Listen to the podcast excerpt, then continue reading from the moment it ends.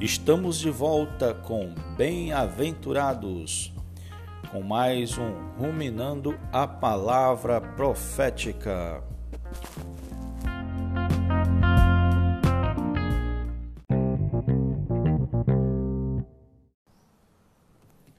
Jesus é o nosso Senhor. Muito bom dia. Estou gravando agora de manhã cedo, aqui numa, numa linda vista cheia de árvores, um vento gostoso. Mas se você estiver ouvindo à tarde, boa tarde. Ou se estiver ouvindo, se estiver ouvindo este episódio à noite, boa noite. Jesus abençoe a você com muita paz. No episódio de hoje vamos ver dois mistérios. Um mistério nós já comentamos, é o mistério da iniquidade. Outro mistério é o mistério da piedade. Iniquidade, como já falamos, é o contrário de equidade. Equidade refere-se a um julgamento justo e nas leis de um país significa justiça de forma igual e parcial para todos os cidadãos. Dessa forma, equidade está ligada à lei. Iniquidade quer dizer exatamente sem lei. Vemos esse, essa palavra em outras partes da Bíblia, como em Mateus 7, 23, Romanos 4, 7, 2 Coríntios 6, 14, em Tito, em Hebreus. E a palavra grega é anomia, que significa ausência de lei ou de regra, desvios das leis naturais, anarquia, desobediência à lei divina estado da sociedade em que desaparecem os padrões normativos de conduta e de crença.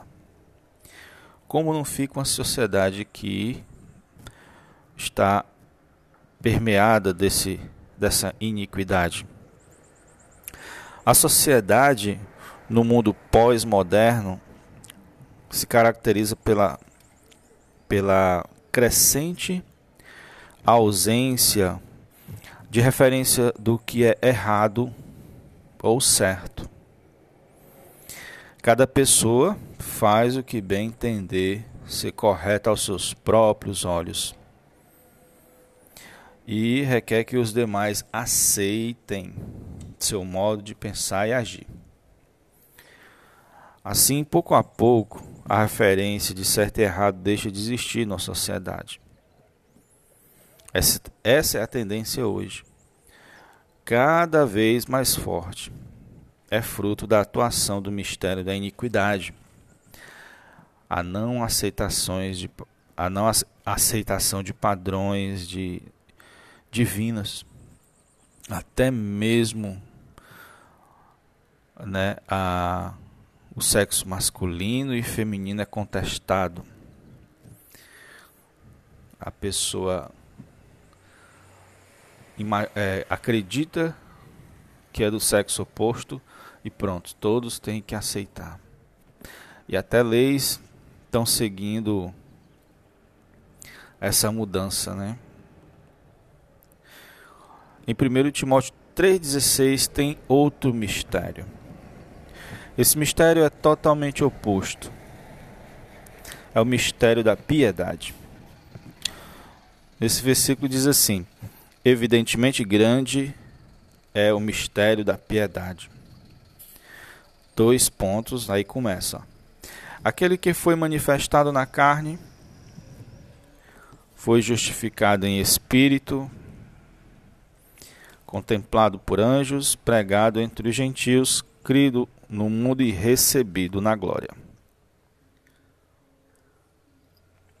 À primeira vista, a gente pensa que está falando do Senhor Jesus.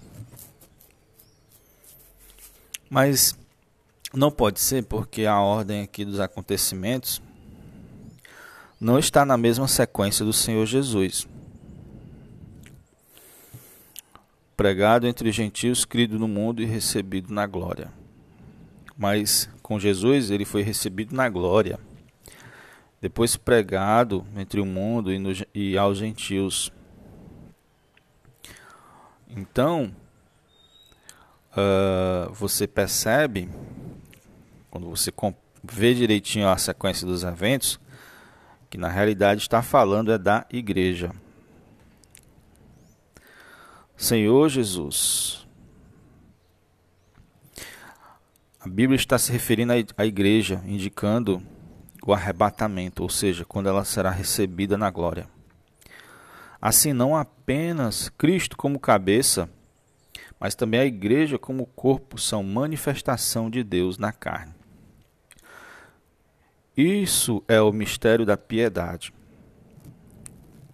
Durante o tempo em que esteve na terra, Cristo manifestou Deus em sua humanidade. Hoje a igreja, o seu corpo, é quem faz essa manifestação. Por meio daqueles que vivem na realidade da vida divina em seu dia a dia. Assim como ocorreu com o Senhor Jesus, quando ascendeu aos céus, nós também estamos manifestando hoje o Senhor na nossa vida, na carne. Um dia seremos arrebatados e iremos à glória. A palavra piedade no grego é difícil de traduzir. Uh, no texto que nós vimos, para nós, piedade pode ser sentir pena, ter compaixão ou dó de alguém ou algo semelhante, mas eh, não é uma tradução correta a palavra piedade. Mas infelizmente não tem uma palavra no português. Em inglês, por exemplo, já tem. Em inglês é Godliness. God, mais linhas. God é Deus e goodly significa ser semelhante a Deus. Né? É a condição de ser semelhante a Deus. Em português poderia ser Deus dade em vez de piedade.